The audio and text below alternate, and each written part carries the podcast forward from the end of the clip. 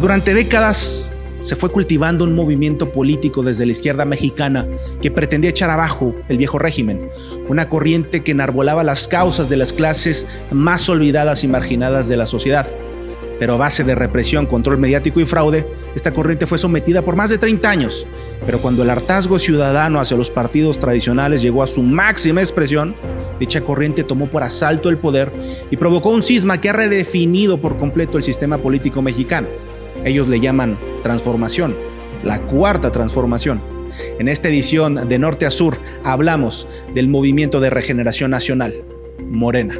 Hola, hola, bienvenidos a una emisión más de De Norte a Sur, este programa en el cual hablamos más allá de la izquierda y la derecha y platicamos dos consultores políticos que nos dedicamos a hacer estrategias de campañas electorales de gobierno y en el intro, esta voz en la cual nos dio toda la introducción súper pantallante, qué mejor que tener que a mi colega Víctor Mancera, director general de Mancera Estrategia y Comunicación Política. Muchas gracias, además ganador de los Napolitan Victor Awards. Genial, un gran gusto, un gran gusto como cada edición, cada semana que estamos aquí platicando precisamente estos temas que nos apasionan, a los que le dedicamos nuestro día a día.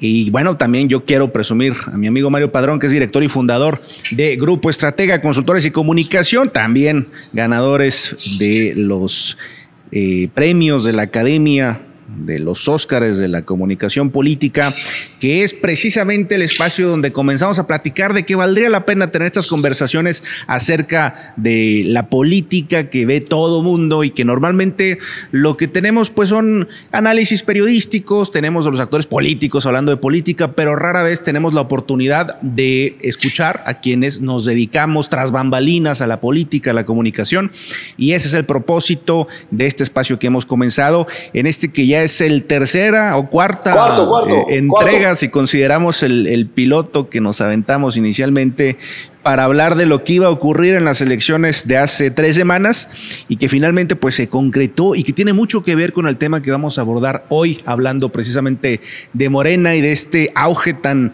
tremendo como fenómeno político que ha tenido este partido.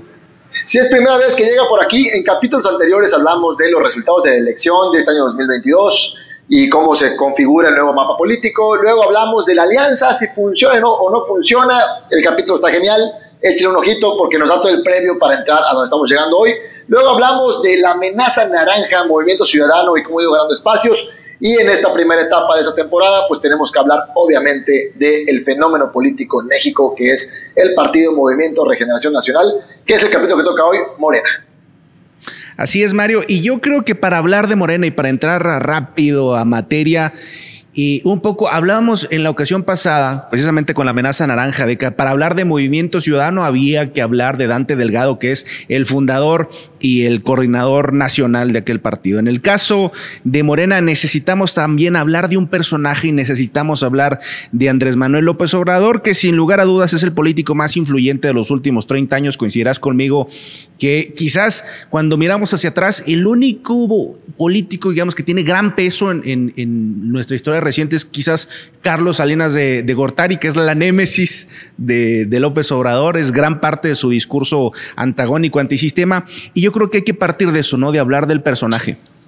Interesante. Eh, pues, ¿qué tenemos de López Obrador? Nació en las filas del PRI, como gran parte de los políticos mexicanos en la historia, sobre todo en su generación, en el partido hegemónico. De ahí él, en esa ruptura que hubo más o menos después de la época de Colosio, por ahí más o menos, si no me equivoco, eh, que entra esta, ¿cómo le llamaban? Pues el equipo, lo que hoy día Andrés Manuel le llaman los, neoliberales, eh, con la Madrid y de ahí ya nos vamos hasta Salinas, etcétera, etcétera. Eh, en los ochentas, Mario, precisamente hay un, hay, un, momento eh, de ruptura fuerte. No solo por esta, lo que se le llamó la corriente democrática, que es a la que se unió López Obrador y que luego formó el Frente Democrático Nacional, pero incluso cuando tú hablas con los priistas, te das cuenta que estos neoliberales, ¿no? O estos tecnócratas, como los llamaban en la época, estaban desplazando a la vieja política, o a los viejos políticos, a los dinosaurios, como en ese momento se les, se les llamaba. Este grupo precisamente de Salinas, de Miguel de la Madrid, eh, del propio Colosio, que ya andaba ahí, este, haciendo sus, sus primeras experiencias en las altas cúpulas del gobierno. Y entonces estamos en un momento de transición fuerte porque además veníamos de crisis económicas muy fuertes. El PRI está estaba perdiendo su razón de ser, porque lo cierto es que hasta principios de los 70 económicamente al país le iba bien, el país no iba tan mal y entonces en la medida en que el país empieza a irse en picada, el PRI pierde tracción, el PRI pierde la posibilidad de, de seguir siendo este partido hegemónico, empiezan estas fricciones adentro, adentro del, del, partido y para cuando llega, digamos, esta corriente democrática, ya en ese momento López Obrador, que se había unido al PRI en el 76, había participado eh, en una campaña al Senado con Carlos Pellicer, el, el poeta eh, tabasqueño, y yo aquí nada más quisiera recorrerme hasta este punto, eh, Mario, porque creo que hay algo que, que nos marca el inicio del López Obradorismo, y es que una vez que ganan esta candidatura al Senado, estamos hablando de un López Obrador muy joven que está teniendo estas primeras aproximaciones, le dan un espacio como delegado del Instituto Nacional Indigenista de Tabasco. Entonces, aquí es donde él inicia esta primera mm, liga, esta primera vinculación con las comunidades más pobres de su entorno y empieza a tomar como conciencia política ya muy, muy radical, hasta tal punto que cuando él llega a ser presidente del PRI en Tabasco, inmediatamente lo empiezan a hacer a un lado y empieza a tener fricciones supuestamente porque no estaba de acuerdo con cómo se daban las candidaturas, pero lo cierto es que los propios priistas ya lo tildaban en aquel entonces de socialista. Hay que decir que gran parte de lo que hoy es la izquierda nace del PRI, o sea, porque quienes tenían alguna intención de verdaderamente hacer política, es decir, de llegar al poder y tenían ideas de izquierda, lo tenían que hacer por a través del PRI. Porque lo cierto es que la izquierda fue muy reprimida, particularmente en los 70 entonces ahí había, digamos, una posibilidad de entrar, ¿no? Una Ocurre esto precisamente que ya nos platicabas, la corriente democrática, particularmente representada en aquel momento por Cuauhtémoc Cárdenas, quien fuera obviamente su, candidato, también Porfirio Muñoz Ledo, hoy, eh, que, se, que hoy se expresa de manera muy negativa del presidente, pero ahí inicia, digamos, eh, López Obrador también sus primeros encuentros con el fraude, el fraude electoral señalado en aquel momento que se repetiría también en 1989 en las elecciones de Tabasco de las que él fue candidato a la gubernatura por el que ya era entonces el PRD. El Frente Democrático Nacional termina por ya conformarse oficialmente como Partido de la Revolución Democrática y organiza manifestaciones en el marco del llamado Éxodo por la Democracia, con lo que elevó tanto la presión política a tal punto que provocó el reconocimiento de distintos triunfos en municipios y la propia renuncia del gobernador de Tabasco en aquellos años, el que había sido su rival. Él vuelve a ser candidato en el 94 y nuevamente acusa al PRI de fraude en manifestaciones a las que incluso se suma el Partido de Acción Nacional y el PT. No obstante, el priista Roberto Madrazo llega al gobierno. Bueno, dos años después de esto, estamos en 1996, con toda la relevancia que ya había alcanzado para ese momento López Obrador, llega a ser presidente nacional del PRD, justo curiosamente al mismo tiempo que el, que el propio Felipe Calderón en el caso del PAN. Eh, ahí López Obrador participa en los triunfos de Zacatecas, de Tlaxcala, de Baja California y del Distrito Federal. Un triunfo eh, que marca un antes y un después para la izquierda en México, porque desde entonces estamos hablando de más de 25 años ya de dominio de la izquierda en eh, la ciudad más importante de nuestro país y deja al partido, deja al PRD como la segunda fuerza política en el Congreso de la Unión. Entonces estamos hablando de alguien que trae una lucha política de muchos años, pero además trae un conocimiento que va formando acerca de cómo ser el organizador, el líder que forma estas estructuras que puede eh, llegar al, triunfo, ¿no? Y precisamente en el año 2000 se presenta como candidato a la jefatura de gobierno de la capital y aunque el régimen intenta en ese momento detener la candidatura por aquello del tema de que no vivía en la Ciudad de México, no lo podía comprobar con los suficientes años y tal, llega de todos modos a la boleta y luego a las urnas para obtener su primer triunfo electoral en ese año 2000. En 2004 inicia una nueva confrontación que ya es algo que muchos podemos recordar, incluso los que ya no son tan jóvenes, en aquel caso eh, con el primer presidente panista, con Vicente Fox, que utiliza el presunto incumplimiento de un orden judicial para evitar la construcción de una calle que comunicaba un hospital y que se utiliza como motivo para desaforar a López Obrador, que lejos de frenarlo, porque lo que estaban intentando es quitarlo del camino rumbo a la elección de 2006, la torpeza estratégica de Vicente Fox lo catapultó eh, a a la popularidad nacional, ¿no? Es decir, lo victimizaron, lo elevaron muchísimo y generaron, digamos que el contexto, el terreno para la crisis que se iba a generar en 2006. Oye, eh, en esto que nos compartes, en esta breve historia de López Obrador, un detalle que me gustaría aclarar, comenté algo de que era su ruptura fue por ahí de la época de Colosio y no, tienes toda la razón. Eh, el PRI rompe, o las izquierdas, podemos llamarle izquierda moderna, por llamarlo de alguna manera, eh, aparece en México cuando esta ruptura del PRI, de un bloque del PRI, nace con el cardenismo, con el cual Cárdenas se va como candidato a presidente en el 88 y de ahí se va transformando hasta convertirse en el PRD, en el cual este joven López Obrador se convierte en una de las figuras principales y punta de lanza. Otro detalle también es que esa victoria que él tuvo como presidente del partido de ganar el Distrito Federal no, no es poca cosa porque el Distrito Federal tiene una democracia local joven. Realmente es hasta por ahí de los noventas cuando el Distrito Federal ya puede tener elecciones para elegir a lo que, bueno, hoy día ya incluso se llama gobernador, pero era su jefe de gobierno porque antes era tal cual, en términos coloquiales, pues dedazo o por... Bueno, era, el regente, ¿te acuerdas? Era el regente de la Ciudad de México. era, era, y, hay que decir que, históricamente era una figura que ponía el presidente directamente porque era, el, era el, que, el que controlaba lo que pasaba en la ciudad donde estaban los poderes federales.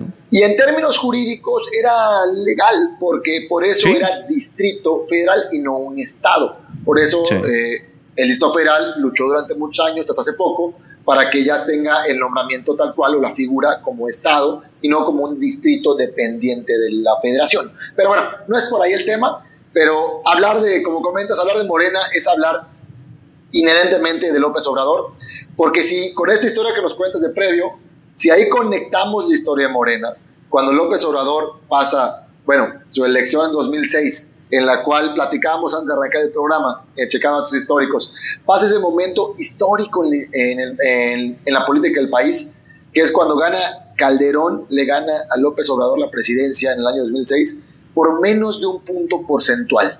Si no me equivoco, tú traes el dato por punto 57%, es decir, fue una, una elección cerradísima, sin duda la más polémica de, digamos, la democracia o digamos desde la alternancia eh, fue un momento muy complicado. Eh, López Obrador pues llega a esta, a esta elección con un discurso muy aguerrido y lo que tiene enfrente pues es un Felipe Calderón muy gris, pero apoyado por las élites empresariales y las televisoras. Y entonces cuando se da este resultado de apenas 0.57%, pues se genera una crisis política de grandes proporciones cuando López Obrador sale a decir este es un fraude electoral.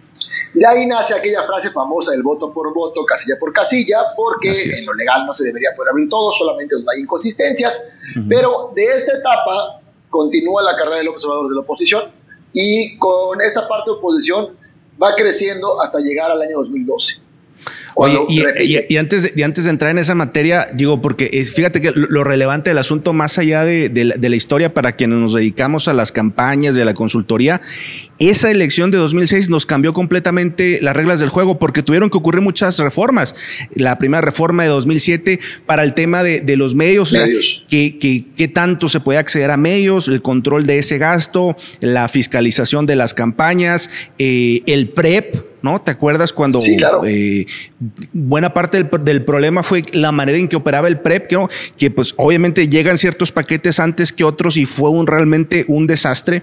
Los procesos... Eh, electorales se modificaron profundamente las reglas para quienes jugamos con esas reglas se cambiaron completamente y cuando ahora a ya casi 18 años de aquello volteamos para allá y francamente era un mundo completamente distinto. ¿Te acuerdas? El que no tenía entrada a medios, estabas frito. Ahora la gente ni siquiera ve televisión o, por lo menos ha perdido muchísimo, muchísimo peso. Y eso también es parte del contexto de lo que pasa en 2012 y lo que pasa en 2018, ¿no? Va cambiando ese panorama de las campañas y a López Obrador, por eso López Obrador utiliza tanto esa frase de las benditas redes sociales, ¿no? Porque alguien que tenía tanta dificultad eh, con, digamos, los medios más tradicionales, el hecho de que surgiera este otro canal le abrió muchas puertas. Otro detalle importante en el 2006 para la formación, para que lleguemos a la formación y nacimiento de Morena, es que en el 2006, en esa elección en la cual solamente por 0,57 gana Calderón o pierde Andrés Manuel, eh, el país quedó dividido, se partía y había una línea muy clara en la geografía nacional. A excepción de Ciudad de México, se había un corte para el norte y para el sur, así como este programa, en el cual para el norte tenía mayor cantidad de victorias, estaba pintado de color azul por Calderón, y para el sur estaba más pintado amarillo en ese momento porque Andrés Manuel fue candidato del PRD y solamente tenía, en Yucatán le llamamos chuchuluco, que sería así como el, un chipón, un chipote, el único golpe que era solo Yucatán estaba de color azul, que hay analistas que comentan que Yucatán y específicamente la ciudad de Mérida es quien le da el gane a Calderón por ese 57, porque es la única parte del sur que, que pierde López Obrador. Entre ellos, en este mapeo de un país con dos tonos, una bipolaridad tal cual en tendencias y en visiones de país, y de ahí arrancamos, nos vamos, López Obrador pasa esas partes complicadas en las cuales hace los patrones de reforma, etcétera, etcétera y hay que decir a la gente que, Mario, que, fue la, elección, o sea, sí estaba muy cerrada y lo, y lo, sentíamos. Yo recuerdo una conferencia ya por 2005, 2006 de María de las Heras, que en paz descanse. Eh, ella publicó un libro diciendo por qué iba a ganar López Obrador. Es decir, los propios encuestadores lo que estaban viendo era una tendencia muy fuerte y sí hay que destacar la campaña de Calderón porque la campaña de Calderón sí hizo una diferencia. O sea, la campaña de Calderón, la participación de Antonio Solá, consultor español, ya muy mencionado. esta campaña de eh, López Obrador es un peligro para México, eh, toda esta eh, campaña negativa, que lo que buscaba era frenar el ascenso de López Obrador. Es decir, Calderón era un mal candidato, Calderón era un candidato gris, un candidato que no levantaba pasiones a nadie, era un candidato sin carisma, pero lo que sí supieron medir muy bien es que hay momentos donde la estrategia ya no está basada en levantar al candidato, sino en refrenar al, rival, ¿no? Que es lo que implementaron en el caso de López Obrador y le salió, le salió por muy poco y la verdad es que comenzó un problema completamente distinto, ¿no?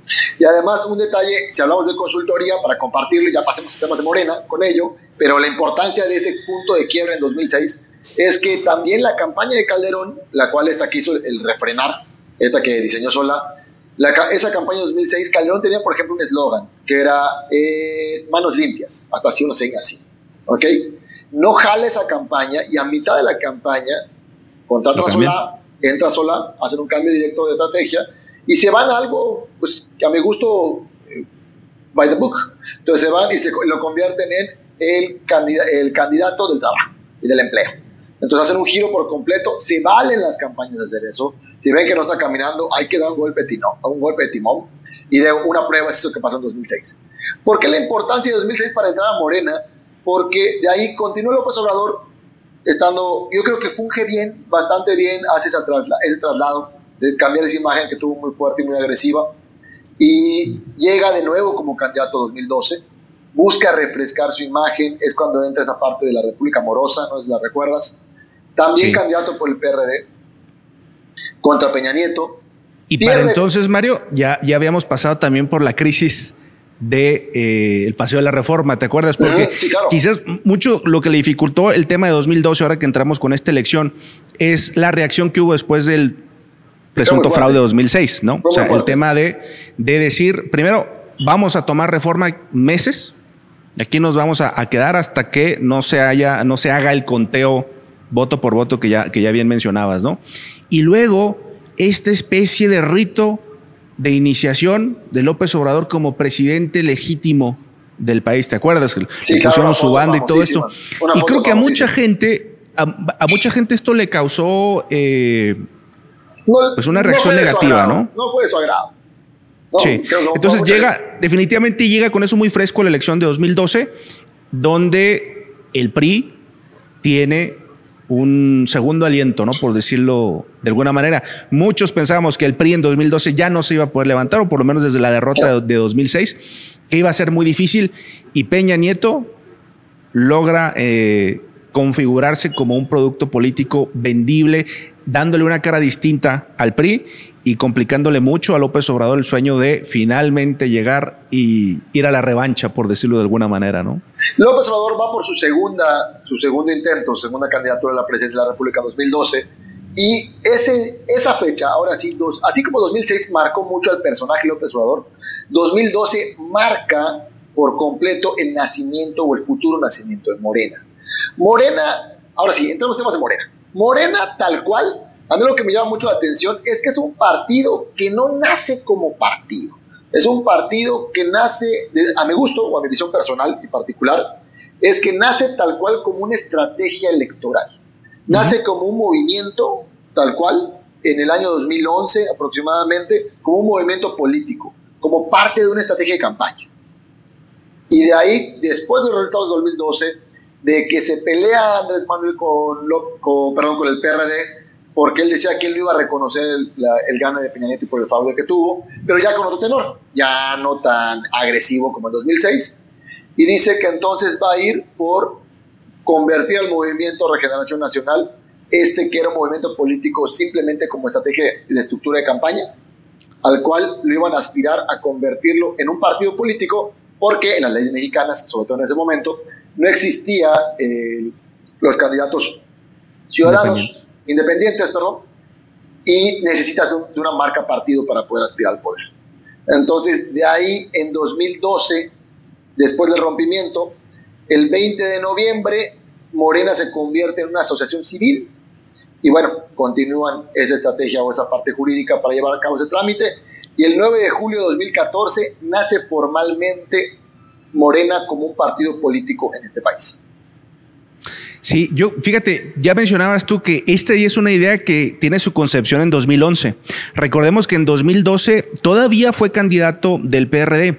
Es decir, te habla de alguien que ya tenía en mente que había que tener un, un, salvavidas, que había que tener otro barco en el que montarse. Y también te habla de un personaje, de un líder, porque a mí me parece que López Obrador es de los líderes políticos que hemos tenido en los últimos años con mejor capacidad de lectura del entorno político, de qué es lo que tiene enfrente. Y eso es lo que le ha permitido ir sobreviviendo a lo largo de estos años y sobre todo los resultados que ha tenido desde la presidencia. Pero justamente antes de, comenzar, Mario, hablábamos de algo que es sumamente importante entender para quienes están en Morena como quienes están en la, en la oposición. ¿Qué es lo que pasa entre el año 2012 y el año 2018, el sexenio de Peña Nieto? Ahí lo que tenemos, pues es... Eh, un, sexenio que estuvo caracterizado por escándalos de corrupción, grandes escándalos de corrupción, y el PAN en 2018 lanza al peor candidato de la historia reciente que ha tenido que Ricardo Anaya, lo que le puso finalmente las posibilidades a López Obrador de ganar aplastantemente la presidencia de la República y convertir a Morena en un auténtico fenómeno político que hoy domina con holgura las preferencias electorales, no por la marca López Obrador o no por la marca Morena, este movimiento que dices tú, es como una, una marca curiosa, ¿no? No quiere revelar que es partido político cuando claramente es un partido político, pero a lo que voy con esto es que el resultado en votos que tenemos en el 2018, que es el doble de votos que había obtenido López Obrador en la elección anterior y la, elección de 2006, de lo que te habla es de la capitalización de un hartazgo ciudadano que está ahí. Entonces, digamos que a López Obrador, Obrador se le reunió el discurso que había sostenido por muchos años con la circunstancia de la gente decir ya no queremos lo que habíamos tenido. Y eso es lo que le permitió a Morena tener un triunfo increíble de más de 30 millones de votos en el 2018. Y entre estos, si damos esta, reflexión desde el análisis eh, eh, y, como consultores políticos, yo veo algo, por ejemplo, Morena, a un gran diferenciador de ese momento, de esa época entre el 12 y el 18, es que una de sus debilidades como institución se convirtió en su mayor fortaleza. Eh, ejemplo, PRIPAN, por ponerlos como partidos característicos, eh, eh, son, eh, son instituciones muy sólidas como partido, ¿ok? Con mucha estructura, con mucha burocracia, ya diseñada por tantos años de, que tienen de existir. Y Morena, al estar naciendo, tuvo mucha flexibilidad. Y, y eso que pudo haber sido su gran deficiencia, al contrario, la supieron aprovechar para tener, vale la redundancia, esta flexibilidad y poder navegar en estas aguas contracorriente. Ejemplo, recordemos que las primeras candidaturas de Morena para el año 2015 hicieron algo curioso, que es que le hicieron por tómbola. Mm. Se paraban en los parques y ahí había un gran diferenciador. Puede ser criticable para muchos, pero era un gran diferenciador si lo pensamos como materia de comunicación. eh, literal, oye, este partido es del pueblo, somos un movimiento, hay simbolismos, y en, un, en los parques llamaban a sus militantes, que eran muy pocos, y tal cual había papelitos, metían una tómbola, y el nombre que salía era el candidato a diputado, man. Esto de alguna manera que causó eh, revuelo para el círculo rojo o político del país en general, pues aparentemente con su voto duro, que era pequeño, o con, o con sus miembros y militantes, causó esta parte de, oye, estoy formando parte de algo donde cualquiera tiene oportunidad. E, era un exceso de diferenciador tal vez, ¿no? O sea, se fue hasta el otro extremo, de romper las estructuras tradicionales partidistas, a bueno, hacemos una tómbola. Creo que no la han vuelto a repetir, pero creo que es un dato curioso, ¿no? De, de este manejo de Comuna Morena. Y también muchos, muchos en consultoría, eh, o, o, que estamos en el Círculo Rojo o en estos análisis políticos, vemos a Morena como un partido a lo mejor con pocas formas. Y, y yo creo que eso es natural. Es un partido que literal, yo lo había dicho en capítulos anteriores, yo lo veo como un partido, un partido bebé. O sea, realmente Morena es muy joven como institución. Hoy día viene de la espalda de una marca política personal que ha construido López Obrador en su historia, una marca política personal muy fuerte, y él la sustenta en su espalda. Y la usó como una estrategia electoral para llegar al poder y lo logró en, en 2018, entre toda esta lectura que tú comentas de este hartazgo versus los partidos tradicionales. Claro. De hecho, si hablamos en consultoría, un eslogan un, que creo que fue, sí fue muy bueno de Obrador fue este, el empezar a instaurar esta parte de estaríamos mejor con López Obrador. Sí, y si, y si recuerdas, Mario, ahorita que mencionabas este tema del, del 2015, pues Morena no alcanza ni el 9% de los votos. En 2018 Correcto. obtiene el 53%. Lo que ocurre entre el 2015 y el 2018, digamos que es eh, el, el último periodo de preparación que tiene Morena, es la conformación de todos estos comités municipales, de tener una base mínima en todos los municipios, que además servía un poco eh, de estas giras de López Obrador, de darle varias vueltas a todos los municipios del país. Y esto le permitió a López Obrador escuchar a la gente, entender a la gente, palpar cómo estaba el país, para llegar a 2018, pues prácticamente con una precampaña ya hecha, ¿no? Porque él ya había, él ya había hecho toda su campaña a lo largo de estos tres años en, en, eh, en todo el país. Y, además la hizo, y además la hizo en 2006 y en 2012, sí. ¿eh? o sea, ya se habían dado vueltas por el sí, país. niveles de conocimiento ya eran totales. Y al final ocurre exactamente esto que platicamos. López Obrador diciendo, a ver, estos son la mafia del poder, estos son los mismos, y la, la, información que teníamos, la Casa Blanca, el tema Yotzinapa, el involucramiento de los panistas con una reforma energética amañada con cochupos y demás, todo este lodazal que tuvimos en los medios, le genera a López Obrador como el momento perfecto para que este discurso que había estado diseñando tuviera eco en la población, ¿no? Y es lo que ocurre en el año 2018. Pero uno pensaría, bueno, solo es un tema de 2018, pero no, esto ha continuado. La ola López Obrador sigue ahí. Yo creo que al final tendríamos que analizar un poco sobre el futuro, pero lo cierto es que hasta este punto el efecto López Obrador sigue estando ahí, el efecto Morena sigue estando ahí, aunque ya lo que podemos ver a nivel números es que la preferencia, la popularidad que tiene López Obrador versus la preferencia de Morena, sí te marca claramente el capital que tiene Morena es López Obrador. Es decir, la discusión aquí no es Morena, la discusión es López Obrador. Y esto tiene que quedarles muy claro al interior de Morena, porque como bien dices tú, este es un partido joven, este es un partido Nobel. Y por lo tanto, las estructuras que tenga el partido van a cobrar relevancia una vez que López Obrador no esté en la boleta, no esté en el escenario político. Ahí es donde verdaderamente van a tener un peso. Y ese va a ser, va a ser el gran reto, el análisis hacia el futuro.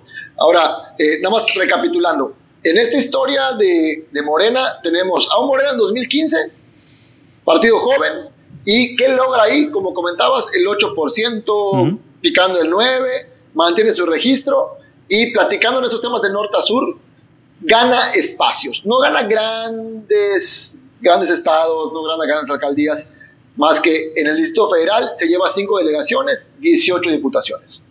Y gana espacios en el sur, donde era la fortaleza del López Obrador, que se lo marcó en 2006. Gana espacios en Tabasco, en Estado de México, en Michoacán, que no es considerado sur, pero si vamos el mapa está abajo de la Ciudad de México. Y que, históricamente el PRD ha tenido muy buenos resultados, ¿no? O sea, ya estaba también. En Michoacán. Gana espacios en Campeche, en Yucatán una alcaldía y en Veracruz dos, dos espacios legislativos. Y como digo espacios, es para no aburrirlos con tantos términos, pero literal era una que otra alcaldía pequeña, dos que tres diputaciones locales, dos federales, y así llega Morena a aspirar al 18, ahora sí, el gran proyecto como cargada, todo hacia López Obrador, que lo construyen o lo cimentan en tan solo tres años. Y en tres años, en 2018, es el fenómeno con lo que comparto lo que tú comentas, que es esta coyuntura de su voto duro nacional que él tenía aproximadamente de 15 millones y lo duplica hasta 30 millones de electores, con lo cual es muy probable que haya sido por el hartazgo y este discurso de ellos son la mafia del poder y es mejor por acá. En 2018 Morena entra como partido de gobierno, quizá el partido nuevo más rápido en la historia, no, no tengo más datos para atrás, pero quizá lo sea, y junto con su coalición gana el Congreso Federal con 308 curules. En de la Historia, 191 de Morena, 61 de PT y 56 del PES. Lo cual le da esto que tú comentabas en otros capítulos como esta aplanadora que le pasó encima a la hoy oposición. Y yo creo que su primer golpe fue esta parte de la legislatura, ¿no? Porque en gubernaturas entra gobernando aproximadamente, platicábamos antes, uno, dos, tres, cuatro, unas cinco gubernaturas, cinco seis gubernaturas, 2018. Pero 2018 tomado el poder para hoy, en 2022, ya está en 22 estados. Y a ver cómo cierra el 24. Sí, es muy crítico lo que ocurre entre 2015 y 2018. Recordemos que en la elección intermedia de 2015 al PRI le va bastante bien. El PRI obtiene 203 eh, diputados, casi el doble de los que tiene Acción Nacional, que es la segunda fuerza en aquel momento. Pero a lo largo de este, de este espacio ocurre lo que ya platicamos, ocurre Ayotzinapa, ocurre la Casa Blanca, ocurre los escándalos de Duarte, de Veracruz, de Duarte, de, Chihuahua, de, Borge en Quintana Roo. Entonces, lo que vamos teniendo es una eh, avalancha de desgaste muy rápida eh, que le pasa por encima al PRI, que le pasa por encima eh, a Peña Nieto y que sepulta las posibilidades del PRI. Porque hay, que analizar también de dónde viene el voto de Morena. Es decir, ¿quién votó por Morena en 2018? Mucha gente que abandonó el PRI, mucha gente que dijo basta, mucha gente que en el PAN dijo vamos eh, con quien tiene posibilidades de, de quitar al PRI del camino y ahí está el resultado. La lectura, digamos. Que tenía simpatías por esos partidos, no necesariamente que militara. Exactamente. Y al final, eh, López Obrador, en este discurso de polarización, un discurso polarizante en el sentido de decir, de este lado están los buenos, de este lado está el gobierno de la transformación y de aquel lado está la continuidad ya tenía todas las condiciones hechas. No ha habido una, una, estrategia de renovación en los partidos tradicionales, que también es la explicación de Morena de 2018 para acá. Porque no podemos decir que López Obrador ha hecho un buen gobierno, y no lo digo yo, lo dice las encuestas. O sea, la gente evalúa mal al gobierno de López Obrador y al mismo tiempo aprueba a López Obrador. es, muy curioso. La gente está diciendo el, el, trabajo no está bien hecho en seguridad, en salud, en, en otros temas. No obstante, yo prefiero que López Obrador esté en el gobierno. Entonces, no hay una lectura clara de la oposición con respecto a lo que esto significa y lo mucho que pesa para los procesos que vienen, los que han venido, los que hemos venido teniendo en el 20, en el 21, en el 22 y lo que vamos a tener el próximo año y en el 2024.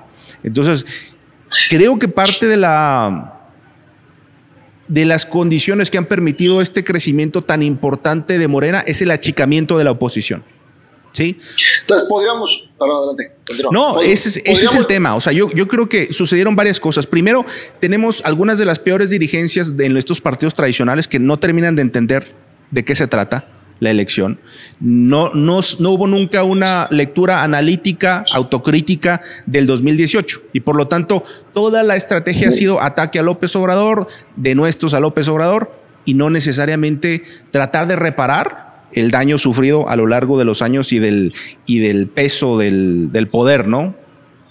Entonces, si te parece, para que pongamos como, como cajones al análisis de Morena, podríamos poner Morena entre 2015 y 2018, que es lo que platicábamos, y un corte, cómo ha sido Morena de 2018 a hoy día 2022, en el cual ha dado, a mi gusto, si estamos en este segundo cajón, una cátedra de varias cosas. Uno, eh, uno lo que tú comentas, la fuerza de la marca, lo comentas con mucha, con mucha regularidad, eh, la fuerza de una marca política personal, como este fenómeno que nos dan las encuestas. Cómo López Obrador está tan bien calificado, a pesar de que hay datos en los cuales el gobierno tal vez no. O no, tal vez no, la data dice que no, o es menor.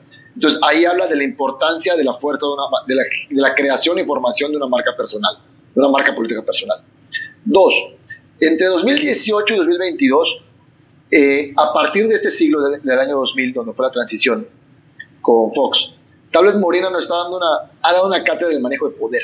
Claro, tiene que ver con coyunturas también, con esta parte de hartazgo, lo que nos compartes de que sus opositores no tienen las mejores dirigencias de su historia hoy día, pero ha mostrado cómo desde el poder ha ido abarcando cada vez más espacios, al grado de que han salido frases como que si quizás el nuevo partido hegemónico o, la neohegemonía, ¿no? O sea, si hay espacios ganados por otros, pues son muy pocos.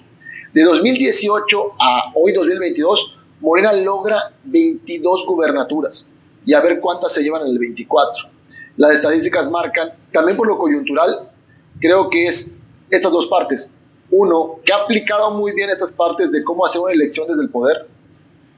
Y dos, los opositores lo hemos platicado antes. Pues, pues como que no hay oposición. Eh, el problema es que no, no, hay una oposición formal o estructurada o estratégica. Pues. Hay un factor de cultura política muy claro en, en, este fenómeno, Mario, porque en México estamos muy habituados a los liderazgos personalistas. Tenemos un sistema político presidencialista, un sistema donde hasta hace muy poco el Congreso, bueno, el Poder Legislativo y el Poder Judicial eran adornos en el cuello del presidente. Eran sus operadores, eran poderes básicamente desaparecidos. Y pareciera que los mexicanos tenemos como cierta propensión a buscar líderes fuertes que hagan que las cosas pasen. Líderes fuertes que tienen una función como de, eh, de padre de la patria y que es el que se debe encargar de, de los temas, ¿no? Y es parte también del fracaso que han tenido otros gobiernos. Por ejemplo, el caso de, los gobiernos panistas eh, de principios de siglo, pues teníamos presidentes muy limitados por el Congreso. ¿no? O sea, no podía hacerse nada sin una negociación a veces demasiado costosa con la oposición. El caso de Peña Nieto tenía muy buen control porque sabía operar de múltiples maneras y, al final la cuenta, la factura todavía la, están pagando los priistas. Pero ahora tenemos un presidente que tiene todo el poder. Un presidente que tiene todo el control del Congreso, tiene el control del Senado. Ya no tan marcadamente como eh, en la primera legislatura de la, de la administración, pero sin lugar a dudas, ahí están, ahí están los temas y cada vez que le complican las cosas los hace pagar, los, los trata de exhibir y ocurre todo esto. De tal manera que quien pareciera ser verdaderamente el adversario del presidente en este momento son los medios de comunicación, no la oposición. Es decir, lo que le duele al presidente, lo que le ha hecho equivocarse, donde le han afectado sus intereses es desde los medios y no desde la oposición. Sí, claro, hoy día hay quienes comentan que es más oposición eh, Loret y Broso que, que el PRI y el PAN el PRD juntos, ¿no? Entre esto. Y si lo analizamos, pues, pues ha tenido más, le ha rasgado más la vestidura, ¿no? Que ellos. Sí. Eh, de aquí en esta parte hay, hay dos puntos que platicábamos antes del programa. Eh, es uno, creo que uno, nos comentabas unos retos de Morena es este abandono de la, de la construcción de las marcas partido, tal cual que tú nos has compartido en otros capítulos, esa data interesante de cómo ha bajado esa identificación del ciudadano con los, con los partidos tal cual, cómo Morena ha sido colando por ahí, tal vez por esta parte de la cultura del partido hegemónico o que lo buscamos por allá, puede ser, es una hipótesis o un comentario. Pero concuerdo contigo en que el gran reto de Morena va a ser qué va a pasar después del 24. Así es. O sea, hoy día Morena es ha demostrado López Obrador junto con Morena, porque es el, vehículo que construyó para alcanzar el poder, junto con Morena, cómo poder aplicar y ganar elecciones desde el poder. Yo creo que ahí Andrés Manuel habla de algo de él, de casi un político que ha sabido ser oposición. Hay un meme muy, muy concurrente hoy día que dicen que que el mejor opositor era López Obrador. este, y que cómo se extraña López Obrador de opositor. Exacto. Y sí, cómo se un opositor como López Obrador. Y lo hizo muy bien al grado de que se aventó hasta, tres intentos. Y cómo hoy está demostrando de que puede ganar elecciones también aplicando el uso del poder. ¿Ok? Y no lo digo a, a mal son, sino de que sí, desde el poder cambia la regla del juego. Estás en un tema de desgaste, tienes otro tipo de recursos, lo platicamos en capítulos pasados. En general hay dos grandes canchas en el tema político. ¿Eres oposición o, estás en el poder? Desde oposición tienes una parte muy flexible en tu discurso de poder atacar al que está en el poder, de poder, por, ende, captar banderas que te identifique con la ciudadanía que no, está que no está a favor del que está en el poder. Y el que está en el poder tiene, pues bueno, un desgaste natural, pero también tiene el uso de más recursos. Entonces, López Obrador ha demostrado que supo jugar desde oposición al grado de incluso crear un partido propio y con éxito. Y cómo después López Obrador, estando en el poder con Morena, ha demostrado que sabe ganar elecciones. Y han ganado 22. El gran reto de Morena hoy por hoy, creo que sí, es el nuevo partido hegemónico, o para allá pinta si le ponemos entre comillas el hegemónico, porque si hay huequitos en el país. Pero el gran reto de, Morena va a ser qué va a pasar después del 24. Hoy por hoy las encuestas nos marcan de que no hay grandes opositores, que hay tiro, hay tiro, tú nos compartías, pero hay tiro dentro de Morena, eh, eh, en cuál va a ser la corcholata que quede, pero no se, no se pintan grandes personajes para hacer una competencia que tenga el tiempo suficiente para construirla y es muy probable que gane Morena el 24, pero de ahí para adelante es qué va a pasar con Morena como institución si va a poder solidificarse como un instituto político formal. O sea, formal lo es, ¿no? Sí. Pero como un instituto político ya más maduro, ya no este partido joven, si va a poder generar sus estructuras internas, sus partes de burocracia que son necesarias. Y cómo va a establecerse como un nuevo instituto político. Vamos a, vamos a regalarles un par de consejos a la oposición, porque siempre es importante tener una oposición fuerte, pero me parece que la oposición tiene que ser un plan de nueve años. Democracia. Nueve años, un plan de nueve años, porque no van a ganar 2024, pero de ninguna manera. O sea, no, no hay manera de, hacerlo. Hay una posibilidad que, por cierto, platicamos en, la, en el episodio anterior, así que vayan y véanlo para los que quieren apostarle a la, a la, nueva alternancia, ¿no? Pero es muy difícil que, que, esto ocurra en 2024 por las condiciones en las que notamos en el mercado electoral. Pero decías algo muy importante, la marca política personal. ¿Qué va a pasar después de que desaparezca la marca política personal más importante que hemos tenido en los últimos años, que es la marca López Obrador? Yo creo que cualquier consultor político mexicano que haga un grupo de foco en este momento siempre se va a encontrar esta frase de todos los partidos son iguales.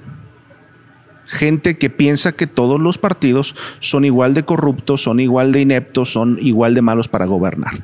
Eso está ahí en la, en la conciencia de mucha gente. En el momento en que hay un personaje en el que la gente cree que logra levantar esperanzas, eso pasa un poco de lado, porque no, no se trata de un partido, se trata de un personaje y ese personaje se va a ir. Hay quienes dicen que posiblemente ocurra lo que con el cardenismo, que bien mencionabas muy al inicio, que empiecen a surgir tal vez partidos López Obradoristas, ¿no? Más allá de Morena. O sea, de gente que diga, no, no, no, aquí el López Obradorismo de, de veras eh, somos nosotros, ¿no? Este. Y formen este, un, partido satélite por ahí. Porque sí es, es verdaderamente profundo lo que está pasando en nuestro país. Es decir, hay una transformación más allá de la 4T, hay una verdadera transformación del comportamiento político electoral en México. Y me parece que hay que entender lo que está sucediendo para adaptar las estrategias alrededor de esto y sobre todo verlo insisto, con una mirada de aquí a 8 o 9 años, porque si salen estos partidos tradicionales a tratar de hacer campañas presidenciales que van a perder, van a perder también alcaldías, diputaciones locales, federales, senadurías y gobernaturas que se pueden ganar concentrando los recursos donde se puede ganar. Cuando eres el débil, concentra los recursos donde tienes posibilidades, no los distribuyes, no los atomizas como hicieron en 2018 para perder de una manera miserable. Y en esta parte que hablas de que compartamos tips de consultoría en la primera visión, es, yo sí insisto con, con ubicar en qué parte de la cancha te toca jugar. Es un poquito como el béisbol o como el fútbol americano. Hay momentos en los que te toca jugar de un lado con ciertas características, eres ofensiva o eres defensiva en el fútbol americano. En el béisbol te toca batear o te, toca, o te toca pichar, ¿ok? Es el mismo juego, pero estás en otra parte con otras características. ¿Eres oposición o eres partidos del poder? Si eres oposición, hay características que hay que utilizar a tu favor. Vas a tener menos recursos, es lo más común. Es muy poco probable que seas un partido de oposición y tengas más recursos que el partido de gobierno. Es muy poco probable. No digo que imposible por temas estadísticos, pero es excesivamente poco probable. Entonces hay que entrar con estrategias como una cancha de oposición. Puedo abanderar más fácil, identificarme y abanderar causas ciudadanas, puedo tener más valor de crítica, puedo tener, también tengo menos recursos, los encamino donde veo más oportunidades territoriales para ganar espacios, poco a poco ir avanzando. Lo hizo el, el mismo López Obrador, lo hizo con Morena. En el 15, ya vimos, ganó espacios. Si estás en el poder, bueno, tienes más recursos, puedes hacer otro tipo de estrategias, pero pareciera que la oposición actual, y seguimos hablando de la oposición, man, que eso fue hace dos capítulos, pero que la oposición actual quiere seguir haciendo estrategias como si estuviera en el poder. Y lo primero hay que reconocerse y entender que están jugando en, un, en otro inning. Sí. Ya le toca otra cancha. Y en una estrategia, que, a ver, cuando tú estás armando tu estrategia, tienes que tener claro primero tu audiencia, ¿no? Y yo creo que estaremos claros que la audiencia a la que están apelando la oposición en, este momento es a los más radicales de los más radicales anti López Obradoristas. Y eso te limita muchísimo el alcance o el eco que pueda tener eh, tu campaña, porque no todo el mundo detesta a López Obrador, del mismo modo que no todo el mundo está con López Obrador. Ahí hay un gran espectro muy amplio de gente que no tiene alternativas y que no se le están ofreciendo desde la oposición. Y decías, decías algo muy importante, hay que aprender de todos, no hay que aprender de, Morena. Morena, insisto, en 2015 era una promesa lejana. Chiquitito. Y en, un, y en tres años, en tres años con una marca, con un discurso bien definido, lograron lo que lograron. Entonces, no hay enemigo pequeño por más debilitado que pueda estar. Y de Morena, creo que en temas de comunicación política, eh, a pesar de que a lo mejor en su forma muchos la han criticado, a mí hay varios guiños que me gustan mucho en su semiótica, o sea, en, sus significados. Yo creo que Morena jugó mucho, ha jugado mucho su comunicación a los simbolismos y a los significados. Tú comentabas, por ejemplo, en el intro, que me encantó, que te queda genial, hablabas de que es una corriente política que enarbolaba las causas de las clases más olvidadas y marginadas. Morena tenía muy claro su target. Y algo que siempre recomendamos es que primero detectar el target y luego diseñar la comunicación. Entonces Morena sí ubicó muy claro su target, al grado que en la campaña de 2018 uno de sus eslogans principales de campaña fue primero los pobres. Así es. ¿Ok? Literal y le ha estado hablando a ese mercado, a ese target, y aparentemente le ha cumplido o le ha sonado congruente al mercado, o sea, a ese target. Era moralmente superior, ¿no? De entrada, ¿no? Uno. Dos, al target que se dirige, lo tiene muy claro cómo le ha ido manejando. Y, y creo que hasta cierto punto en su comunicación de campaña o estratégica, pues eh, ha sido bastante congruente. El hecho de que, por ejemplo, la misma forma de los diseños, la misma forma de los flyers, que, hasta lo, yo creo que hasta adrede se va haciendo esta parte de que, de que se vea menos costoso. A lo mejor costaba lo mismo, pero más bonito. Pero, o, con, un diseño más ostentoso. La austeridad está en la comunicación, ¿no? Eh, pero comunica austeridad, ¿no? O sea, de alguna manera, ¿no? Yo sí creo que por ahí le detecto dos, tres cositas y, y ha sido, he ido avanzando en esta parte y su trabajo de tierra que han hecho junto con el manejo de saber operar desde el poder. Eh, y yo creo que es una gran, una gran sorpresa fue esa, ¿no? que supieron operar de este cambio de cancha, de oposición pasar a ser, a ser un, una fuerza política desde el poder. López Obrador tiene un núcleo de personas que lo defienden desde la ciudadanía, de gente que está auténticamente metida en el asunto de el defenderlo en redes sociales y demás. Y esto siempre es importante, o sea, tener este, este core de gente que está al centro de tu causa, ¿no?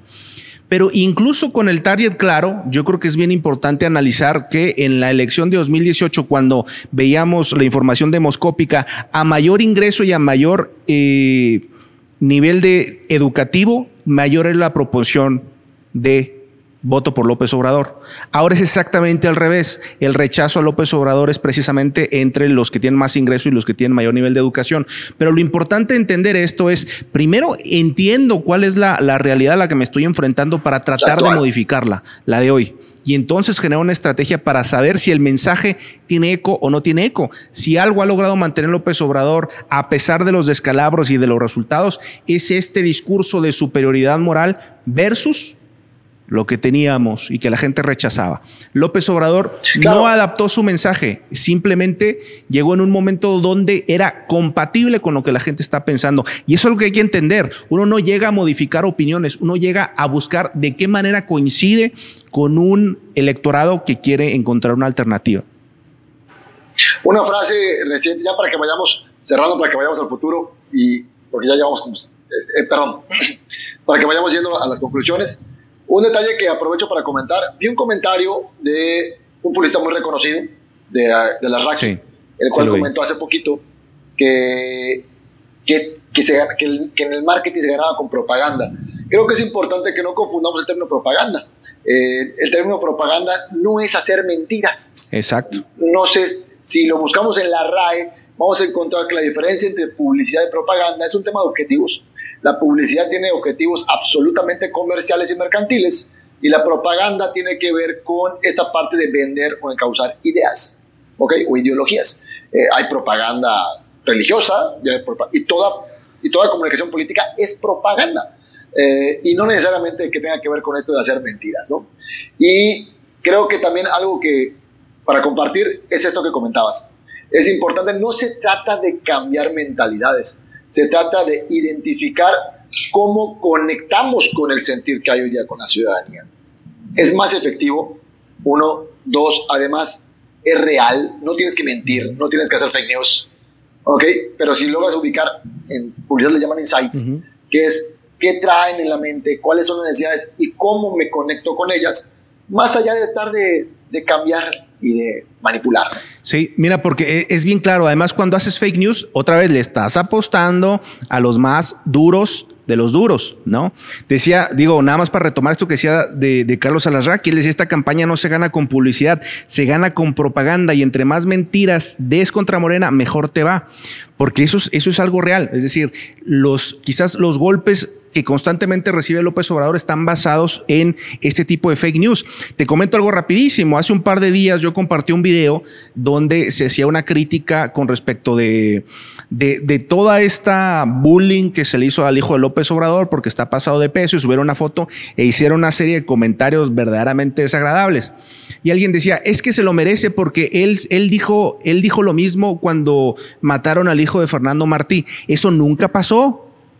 Eso jamás sucedió, pero como la gente ya tiene una posición política, entonces me creo esas fake news. Pero en la estrategia, digamos, de generar esas, esas eh, fake news, le estás apostando a un segmento que ya está radicalmente de un lado de la, del espectro electoral. No estás ampliando, no estás creciendo, ni estás solucionando el problema de fondo que es el rechazo que existe a esa alternativa política que tú le estabas dando a la gente. Y bueno, pues el caso de Morena creo que está bastante claro. Yo, si me fuera una síntesis, es la historia de López Obrador. No hay Morena sin López Obrador. La historia de él. Morena de 2015 a 2018, ya como, como partido político formal, y que tuvo el 8 o 9% por ahí. Y como de ser oposición, cuando llegan al poder, cómo han logrado instaurar estrategias electorales y de comunicación política que han logrado conectar con una mayoría ciudadana o por lo menos electoral. Digo, porque hablamos también del abstencionismo hubo en la última elección, pero por lo menos de los que van a votar ha demostrado que también han sabido ejercer desde el poder ganar elecciones. Y el gran reto va a ser la pregunta para, para ir cerrando, amigo. ¿Qué le espera Morena después del 24? ¿Cuáles son sus retos? Morena tiene que ponerse a trabajar en esto de la madurez del partido, de la estructura del partido, de generar sus propias marcas, porque López Obrador no va a estar ahí toda la vida.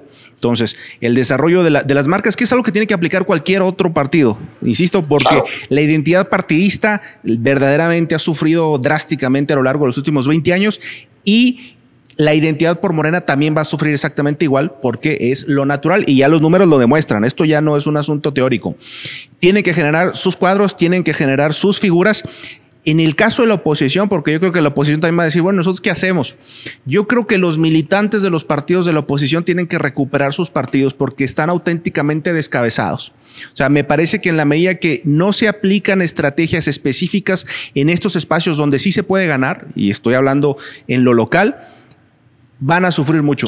Van a sufrir mucho porque además hay estados donde no ha logrado entrar Morena, ¿no? donde no funcionaron bien las cosas en Durango, en Chihuahua, eh, en el caso Nuevo León. Y el, caso, y el hecho de que hayan sobrevivido a la ola de Morena no es ninguna garantía de que no va a llegar. lo que sí es una garantía es de que es posible que esté pospuesta la cita con esa fuerza política. Y bien, yo sumaría esto, tal cual lo que comentas, que es el gran reto de Morena viene después del 24. A partir del 24, quede quien quede, el tiro interno que traigan, quien sea, la estadística marca hoy por hoy que Morena ganaría en el 24. Por el análisis que hemos hecho, vemos que hay poco tiempo para que la, la oposición logre construir ciertas cosas de un personaje. Vemos a MC como posible bueno, hoy, hoy Santiago Krill salió a decir que él, que él puede ser candidato. Ah, mira, ahí está. A ver qué pasa. Hay que ver qué pasa, hay que ver qué pasa. Recordemos que la política se realiza al hoy, ¿no? Se realiza al hoy, mañana pueden pasar mil cosas. Pero bueno, el gran reto de Morena sería qué va a hacer como institución. Si va a lograr solidificarse, generar nuevos personajes, marcas políticas personales fuertes después del 24 o a partir del 24. Y también como institución, si va a lograr solidificarse como ella, como instituto político, porque incluso sus elecciones internas todavía no están como muy claras cuáles son sus pilares, sus fuerzas, por dónde se sostiene. Yo creo que ese va a ser el gran reto de Morena el 24 y, y de ahí pues estaremos hablando el 24 de, de qué vemos y qué va a pasar. Y bueno, pues la mayoría no estamos en partidos, nosotros no laboramos en partidos, nosotros no, no trabajamos para partidos, pero sí trabajamos en alguna medida para el país y yo creo que si dejamos a los partidos de lado y pensamos en la política del, del país, sí es importante que vayamos siendo un poco más respetuosos con los demás, con el tema de sus ideas, porque la polarización le funciona a los partidos y es muy buena para estrategias de comunicación política, pero a nivel de la construcción de una sociedad eh, mejor, el hecho de que la gente esté tan alejada, donde las diferencias políticas siempre se resuelvan en, insultos y en agresiones, no lleva absolutamente a nada. Y una nota como politólogo, o sea, las democracias más desarrolladas son aquellas donde los moderados son mayoría. Y hay equilibrios. Exacto. Hay fuerzas de poder y hay fuerzas de oposición. Así es. Y bueno, habría que, tendría que construirse. Pero hoy estamos hablando de Morena, de que está el poder. Sí, amigo, eh, le invitamos a todos a que vayan acercándose un poquito más. Agradecemos que hayan llegado hasta acá. Recuerden, recuerden que aquí, este, tanto Víctor como un servidor, no militamos en ningún partido, nos dedicamos a consultoría política, eh, tanto la empresa de él, que es estrategia, eh, Mancera, Estrategia y Comunicación Política, como la de un servidor, Mario Padrón, que es Grupo Estratega. nos dedicamos a hacer consultoría política para proyectos políticos, para candidatos, también para partidos, para gobiernos pero lo hacemos tal cual, desde esta visión profesional y no militamos en ninguno de los partidos. Y lo que compartimos son estas visiones tratando desde que sean desde un punto de medio, desde un análisis y que podamos verlo sin filias y sin fobias y por lo tanto más allá de las izquierdas y las derechas. Muy honrado como siempre platicar contigo y pues que nos sigan en nuestras redes sociales. Eh, en mi caso particular me pueden buscar en Twitter en B Mancera, en TikTok como consultor político y también en Facebook pueden buscarnos como Mancera Estrategia y Comunicación Política, donde también estamos tratando de compartir contenido, incluyendo este podcast que hacemos con mucho cariño para todos ustedes. Muchas gracias por mi parte. Yo soy Mario Padrón. En mi Instagram personal me pueden encontrar mario.padrón. Recuerden, no es un Instagram que va a topar todo de política. Soy un ser humano. También subo dos guiños. Pero tratamos de cada semana por lo menos dar unos toques por ahí. Y nos encuentran a la empresa como Grupo Estratega con S, literal así como en latín, grupoestratega.com. Ahí nos encuentran. Y también en redes sociales como Grupo Estratega. Ahí nos pueden encontrar. Y recuerden, la intención es que tengamos esta compartir charlas desde el norte y el sur, Víctor desde Chihuahua, yo desde Yucatán, y que también platiquemos más allá de la izquierda y la derecha. Nos escuchamos a la próxima.